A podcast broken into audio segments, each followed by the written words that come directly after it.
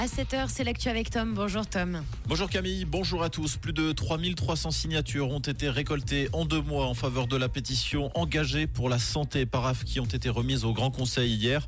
Concrètement, la pétition réclame un gel des primes maladie qui doivent augmenter de 9,9% sur vous à partir du 1er janvier 2024. Les pétitionnaires proposent également que les futures augmentations soient à la charge de l'État de Vaud. Désormais, la commission des pétitions doit valider cette pétition. Murat Yakin sera le coach de la Nati lors de l'Euro 2024. Le tacticien a été confirmé par l'association suisse de football au poste de sélectionneur de l'équipe nationale.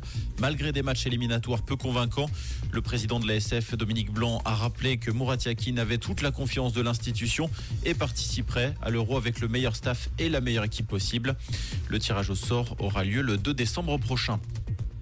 Les jeunes vaudois pourraient apprendre le suisse allemand. C'est en tout cas le souhait du Grand Conseil qui vient d'accepter un postulat à 66 voix contre 63. Selon le député vert David Redler, les écoliers vaudois sont aujourd'hui privés d'opportunités économiques, professionnelles et politiques en n'étant pas sensibilisés au suisse allemand. Le Grand Conseil a demandé au Conseil d'État opposé à cette mesure d'élaborer une stratégie pour permettre l'apprentissage du dialecte. 12 nouveaux otages ont été libérés par le Hamas hier au cinquième jour de trêve. Dans le même temps, 30 prisonniers palestiniens ont été libérés par Israël. Pour rappel, la trêve prolongée de 48 heures doit prendre fin demain à 6 heures heure suisse. Cet accord a permis jusqu'à présent la libération de 60 otages israéliens et de 150 Palestiniens écroués dans les prisons israéliennes.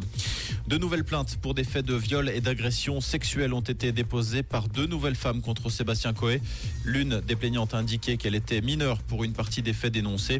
L'enquête a été confiée à la brigade de protection des mineurs de la direction régionale de la police judiciaire. L'animateur est écarté de l'antenne depuis le 22 novembre. Young Boys termine sur une bonne note pour leur dernier match de poule de Ligue des Champions. Les Bernois sont imposés 2-0 face à l'Étoile Rouge de Belgrade hier Wangdorf. Une victoire importante qui leur assure la troisième place du groupe et un repêchage au printemps prochain, 16e de finale de l'Europa League. Comprendre ce qui se passe en Suisse romande et dans le monde, c'est aussi sur Rouge. Rouge pour ce milieu de semaine, un temps bien ensoleillé en matinée avec quelques gelées également possible. Pensez à bien vous couvrir le bonnet, les gants, l'écharpe. On sort la totale hein. ce matin. On a moins 7 degrés à Sainte-Croix et à Arziel-Muy, moins 5 à Bro et moins 1 du côté de Chèvre avec un soleil toujours généreux en journée. Bon, c'est pas pour autant qu'on aura plus chaud. Je vous le dis de suite, un très très bon mercredi à l'écoute de Rouge.